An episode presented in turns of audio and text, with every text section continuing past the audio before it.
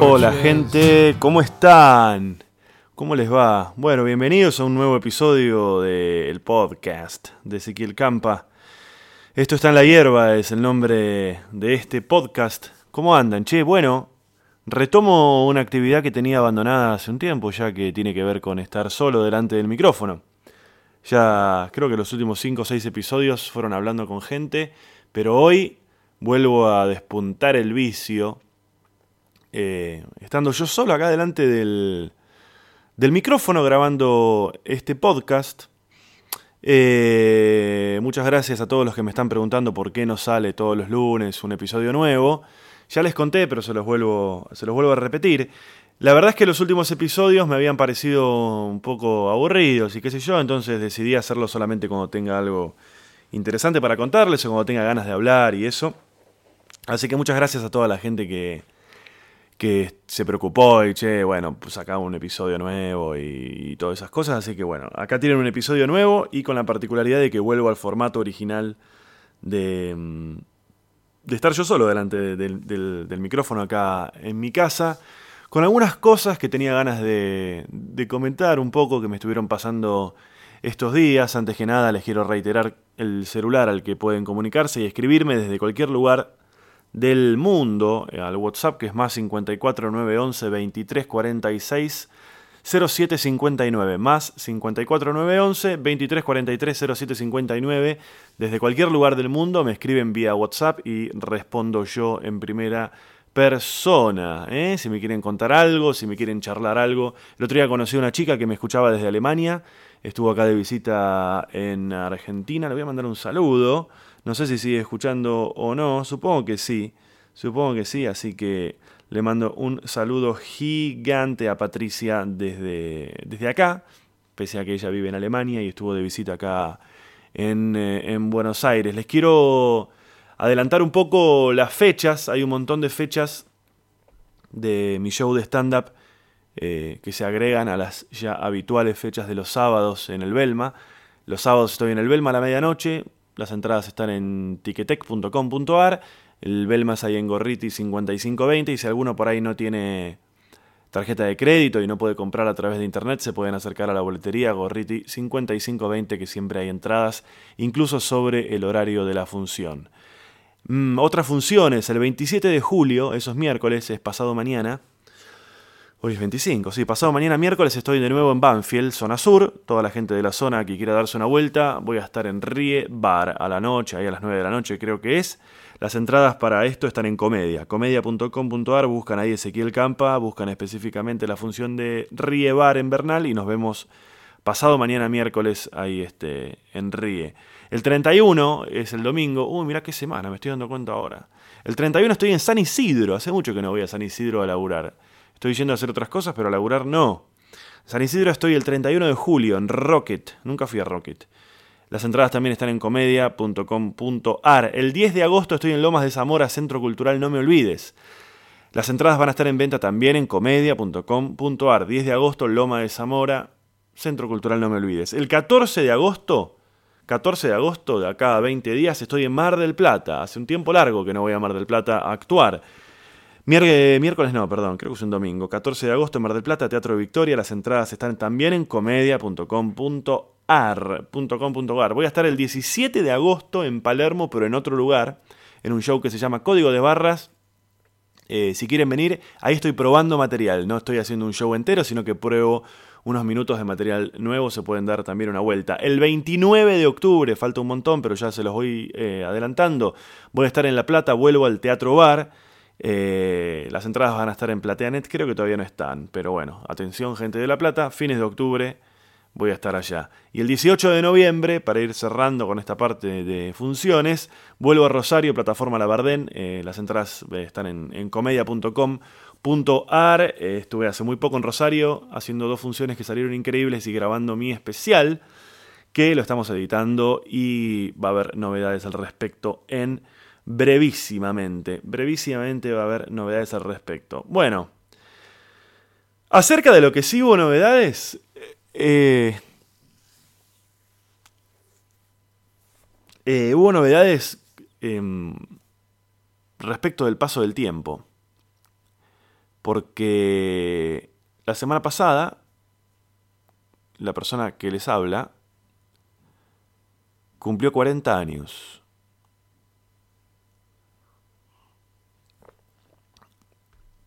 ...40 años cumplí. Eh, de repente un día tenés 40 años. Y... No sé cómo pasé de los 30 a los 40. Tengo muy mala memoria yo, entonces cuando hago un repaso de mi vida, no siento que hayan sido muchos años los vividos. ¿Qué, qué cosa eso, no? Seguramente me pasaron un montón de cosas. Pero al no tener tan buena memoria y tanto registro de dónde anduve, con quiénes anduve, qué estuve haciendo, como no tengo esa memoria del paso del tiempo, tengo la sensación de que es corto esto, ¿no? Y los 40 son más o menos la mitad de la vida. No entiendo cómo. cómo llegué hasta acá, ¿no? Algunos amigos que ya pasaron por esto me dijeron que los 40 son la mejor edad. Pues me voy a agarrar de eso. No se lo quiero comentar a mi. a mi terapeuta, porque por ahí me dice, no, mira que no. no hay nada, es esto, ¿eh? Porque creo que un poco vivimos agarrados a esa esperanza de que esto en algún momento se ponga bueno. No me estoy quejando, ¿eh? No estoy diciendo que la estoy pasando mal. Pero, ¿cuándo se pone bueno de verdad esto? Pero de verdad bueno, ¿no? ¿Sabes qué bueno que estuvo? Hace tres años que me estoy cagando de risa. Que no lo puedo creer. ¿Cuándo se pone bueno de verdad? Pero de verdad bueno. Yo, insisto, no la estoy pasando mal, pero si vos me decís que esto se termina mañana, bueno, no sé. Cumplí 40 años, boludo. No pude hacer mucho balance. Porque estoy con muchas cosas. Eh, me estoy mudando. Estoy en, obra con nada, una, una, cosa que estoy arreglando. Estoy ahí con todo lo que es albañiles, electricista, pintores, todo eso. Estoy muy ocupado con eso. Y estoy laburando también. Así que no, no, no pude hacer mucho balance. O sí, no sé, no sé, no sé. 40 años. Quiero agradecerle, ya le agradecí obviamente personalmente, pero le quiero agradecer a mi hermano Sebastián, que me hizo una fiesta, un asado sorpresa. Eh, y la verdad que se lo agradezco. Fue un gesto de amor de parte de él que no me esperaba y creo que de los más importantes que, que hemos tenido como hermanos. Em, mi vieja cumple unos días antes que yo. Yo cumplo el 15 de julio, mi vieja cumple el 12. Y mi hermano me había dicho que mi vieja me había... Le, le. Mamá me dijo, somos dos hermanos nada más, mamá me dijo que el 14 de la noche quiere estar con vos, con nosotros, quiere cenar, así cuando se hacen las 12. Mi vieja es muy de esas cosas, ¿no? de las fechas, los símbolos, tenemos que estar, todas esas cosas. Y mi vieja quería estar, mi hermano me decía que quería estar el 14 de la noche, todos juntos, los tres en realidad, para que cuando se hicieran las 12 brindar como si fuese Navidad por mi cumpleaños. Y yo le dije, uy, bueno, dale, dale, qué sé yo. Y así fui a la casa de mi hermano, el 14 de la noche, y cuando llegué, eh, no estaba mi vieja, sino que mi hermana había hecho un asado y estaban todos mis amigos. La verdad que no faltó nadie. Fue un nivel de producción y de organización que si yo lo hubiese querido hacer no lo hubiera logrado. Mi hermano se puso en contacto con todos mis amigos sin que yo supiera y me hicieron un asado sorpresa ahí y bueno, me filmaron en el momento en el que, que se produjo la sorpresa y, y nada, es muy gracioso el video de mi, reacción porque me asusté. Uno se sorprende, se asusta con esas cosas. La primera sensación es como de susto. Me bajé del ascensor esperando encontrar a mi vieja y, estaban 20 amigos míos con cámaras y a los gritos y qué sé yo. Y la verdad que fue muy emocionante. Y además resolví, porque como estaban todos mis amigos, hice un asado. Medio como que ya te resolví la reunión, ¿qué vas a hacer para tu cumpleaños? Y bueno, eso hice. Eh, pero no, bueno, supongo que voy a hacer algo. Algo tengo que hacer. Y cumplí 40.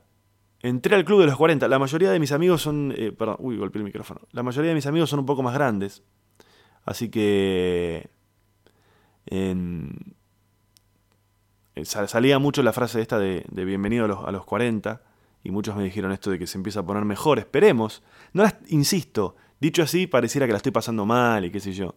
Para nada, pero hay un sabor a poco.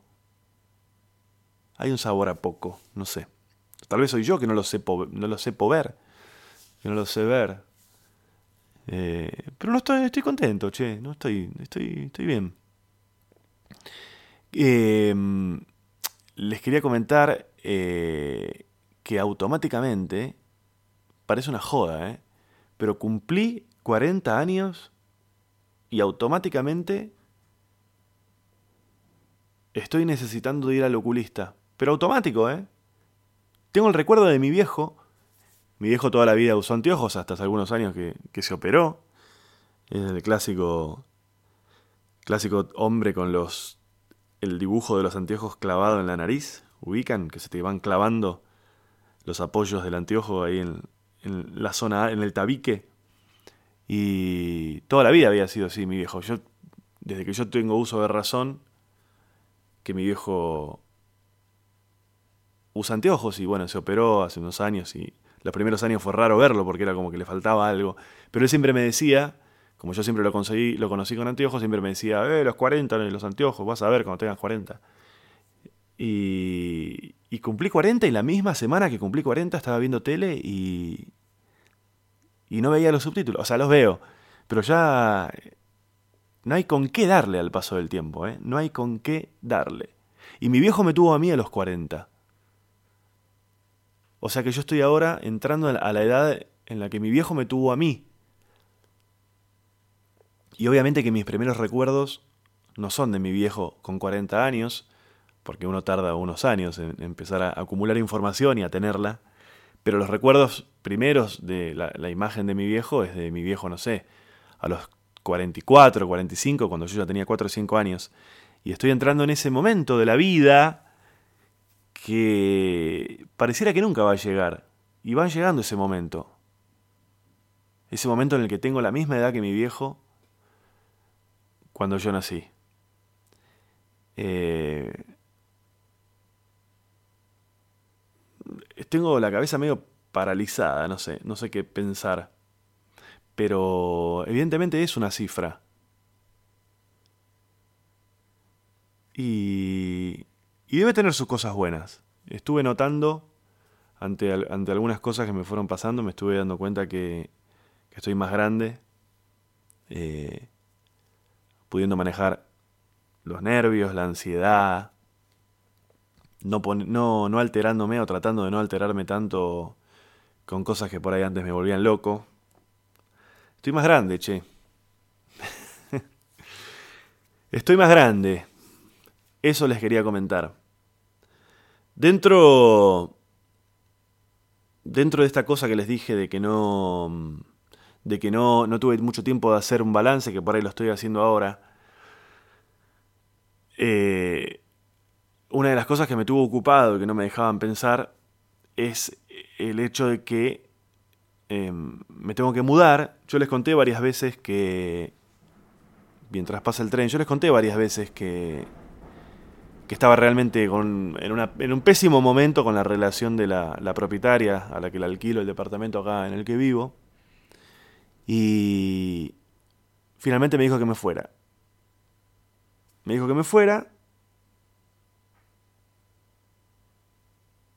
Y me enteré, yo les conté cómo es la secuencia. Yo vivo en un departamento y en el departamento de arriba vive la hija de la persona que me alquila a mí el departamento con sus hijos, o sea, con los nietos de la propietaria de mi departamento. Y es una pesadilla el tema de los ruidos, pese a que últimamente están bastante tranquilos. Fueron tres o cuatro años que yo estuve viviendo acá, que fue de verdad una verdadera pesadilla. Los ruidos, problemas para dormir, eh, o sea, quejas ante el consorcio, quejas ante la propietaria, quejas ante los vecinos, por mail, personalmente, por, por teléfono. Estuve a punto, a punto de, de ir por la vida judicial, pero bueno, nada, no me quise meter en esa. Y fueron pasando otras cosas paralelamente de bastante maltrato de parte de la propietaria y bueno, eh, hace un tiempo le hablé por un tema y me respondió, ah, bueno, sí, y te quería avisar que necesito que te vayas, que liberes el departamento porque lo voy, se lo voy a alquilar a otra persona. Me dio toda una explicación. La cuestión es que me enteré por otro lado que ella quiere que me vaya porque me quejo de los ruidos del vecino. Se entiende la lógica, ¿no? En lugar de dejar de hacer ruido, en lugar de ver cómo solucionarme el problema, no. Busquemos a otra persona a quien cagarle la vida. ¿Cómo, puede haber gente que va así por el mundo, por la vida, ¿no? Cagándole la, vida a la gente. Un nivel de ruido que, que es insoportable, insoportable, a nivel, te voy a presentar una denuncia, en lugar de solucionar el problema, de pedirme disculpas, porque aparte tampoco me han pedido disculpas jamás, en lugar de solucionar el problema, buscan a otra persona a quien trasladarle el problema. Y lo peor del caso es que cuando yo me mudé acá, la persona que vivía antes se mudó muy cerca, entonces cada tanto me la cruzaba, y un día le pregunté por los ruidos y me comentó que era una de las razones por las cuales ella también se había ido. Con lo cual le cagaron la vida a la inquilina anterior, me cagaron la vida a mí, y le cagarán la vida a la persona que se mude al departamento en el que vivo yo ahora, porque los ruidos no cesan, tienen muchos hijos, tienen 3, 4 hijos, de distintas edades, siempre hay uno creciendo, siempre hay uno corriendo.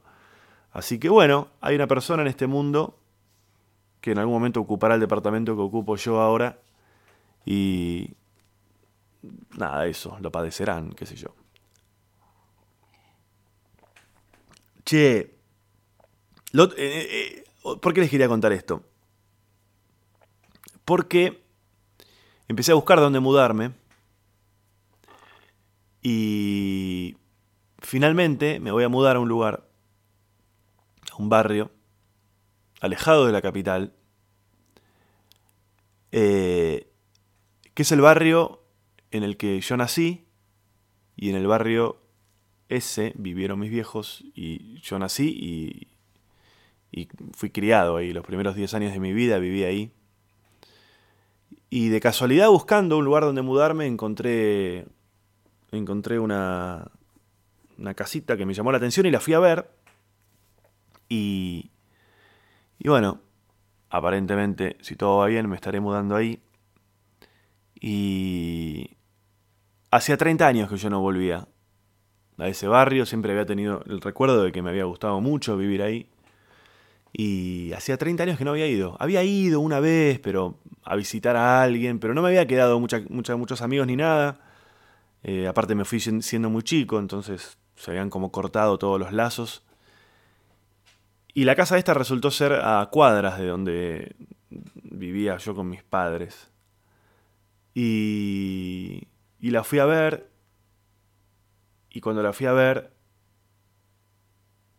decidí pasar por, por mi casa. Que tiene mucho significado para mí, ¿no? Fue... Hola bebé, ¿qué pasa? Es la casa en la que yo nací. Bueno, ponete por acá. Eso, ahí está. Es la casa en la que yo nací, la casa en la que yo me crié y aparte es una casa que la construyeron mis viejos. Que no es lo mismo que una casa por la que uno pasó unos años, ¿no? La construyeron de cero. Mi mamá estaba embarazada de mí cuando... ¿Viste, bebé? Cuando construían esa casa. Siempre mi vieja cuenta que bajaba, ayudaba a descargar los camiones de ladrillos conmigo, conmigo en la panza. Y la fui a ver la casa esta y, y tiene, tiene dos remates la anécdota. El primer remate eh, me paro delante de la casa, que está prácticamente prácticamente irreconocible, ¿no? La cambiaron mucho, le cambiaron el frente, eh, cambiaron todo. Está, muy cambiada, la, la pintaron de otro color. Y estaba vacía la casa, cerrada, no, no, había nadie. Y, pero vi en un momento veo a un tipo que estaba como arreglando el jardín, como un jardinero que estaba arreglando adelante un jardincito que tiene la casa. Entonces, eh, me eh, o sea, me acerco al tipo para, para decirle que, no, nada, que no se preocupara. O sea, yo estaba parado delante de la casa mirándola, sacándole fotos. Y entonces me acerco a, decirle al jardinero este, a decirle que. a explicarle quién era, le digo, a explicarle que yo había nacido en esa casa, que mis viejos la habían construido, que la estaba mirando, que no, que no pasaba nada. Y, el tipo estaba con la máquina de cortar pasto, entonces no me escuchaba. Yo le hablaba desde atrás y no me escuchaba. Finalmente, cuando me escucha, apaga la máquina de cortar el pasto, gira para mirarme y cuando yo le, le quiero empezar a hablar, me puse a llorar inmediatamente. Automáticamente me puse a llorar. El tipo se asustó. Entonces le digo, no, no, tranquilícese, no pasa nada, tranquilo. Le conté que, le digo, estoy muy emocionado porque, porque la casa esta la construyeron mis viejos.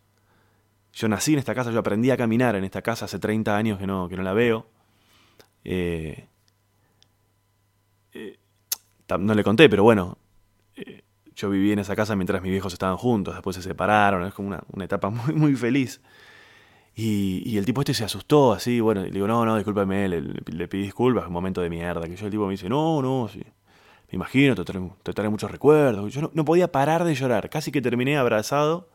No podía parar de llorar, no podía, no podía ni hablar, no podía ni hablar. De hecho, me emociono ahora cuando se los cuento a ustedes. Me quedé mirando un poco más la casa y... Y en un momento, bueno, ya está, saqué un par de fotos más y le voy a decir al, al, al, hombre este que... Y ahí viene el segundo remate. Le voy a decir a este hombre gracias, discúlpeme, qué sé yo. Y el tipo me dice, ¿usted es el hijo de Evelyn? Digo, no, no, ¿cómo de Evelyn? No, no, por la casa, no, no. ¿Quién es Evelyn? Le digo. Y el tipo ahí me cuenta que la casa esa mi viejo se la vendieron a no sé quién y ese no sé quién le vendió la casa a Evelyn Van Broek y Fabián Doman mientras, mientras ellos estaban juntos. Creo, creo que por lo que uno se entera y en, los programas de Chimentos creo que están separados, pero mientras estuvieron juntos esa casa en la que yo nací y aprendí a caminar y aprendí seguramente a hablar y, otro montón de cosas y, viví durante los primeros 10 años de mi vida, fue la casa de Doman y Evelyn Van Broek eh, y le dije, no, no, no. No soy el hijo de Evelyn. Este.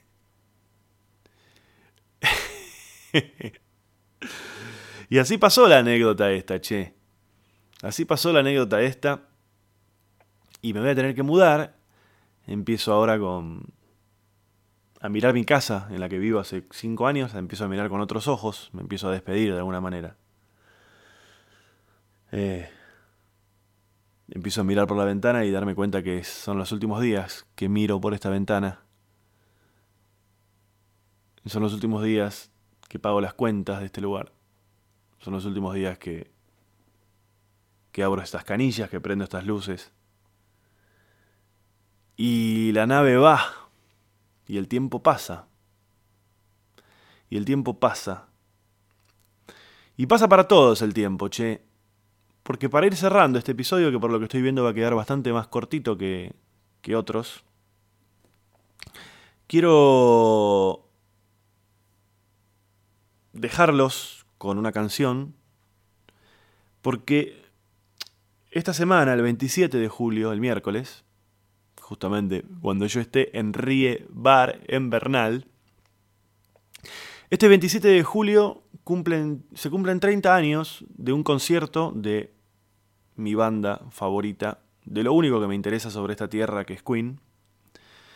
Se cumplen 30 años de un recital que hicieron en Budapest, 27 de julio de 1986, el año... a semanas creo de que Argentina saliera campeón en México 86, Queen daba un recital en Budapest, del cual después eh, esto es en Hungría, ¿no? De, ese, de ese recital después se hizo un video, un DVD que se llamó Rapsodia Húngara, Hungarian Rhapsody, Queen en vivo en Budapest.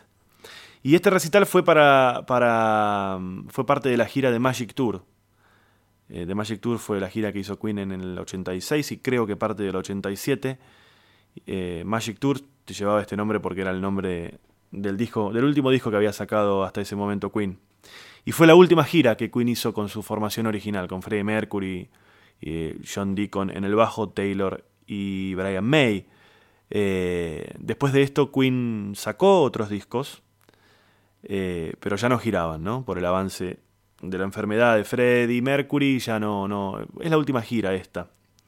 Después, bueno, ahora están girando de nuevo algunos integrantes que quedaron, Brian May y Roger Taylor, con otros integrantes, ya obviamente sin Freddie Mercury y sin John Deacon. Eh, con este concierto Queen se convirtió en una de las pocas bandas en tocar en Europa del Este del otro lado del muro durante la Guerra Fría. No sé si no fue la única banda, y si no fue la única banda, sí está claro que este fue el concierto más grande que se hizo en esa época y en, eh, en una ciudad fuera de, de, otro lado del muro, digamos. El DVD de este recital fue remasterizado y proyectado en cines de todo el mundo en el 2012 con una calidad increíble.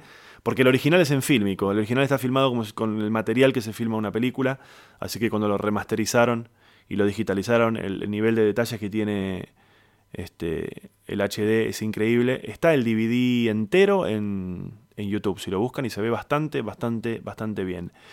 Y nada más, amigos, el tiempo pasa para todos, para la casa de mis viejos, para mí, para este recital de Queen.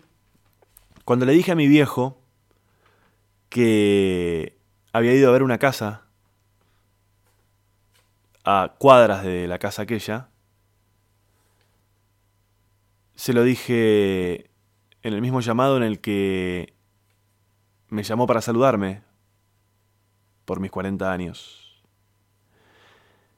Cuando le comenté de la casa, me dijo, wow, cuando yo hice esa casa, yo tenía 40 años. 40 años después, vuelvo a buscar algo tal vez.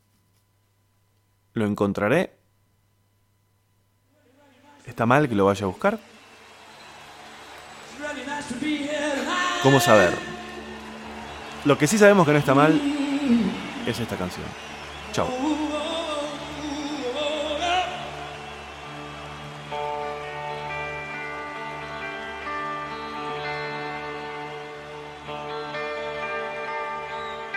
It's so easy, but I can't do it. It's so risky, but I got a chance it. So funny, there's nothing to laugh about. My money, that's all you wanna talk about. I can see what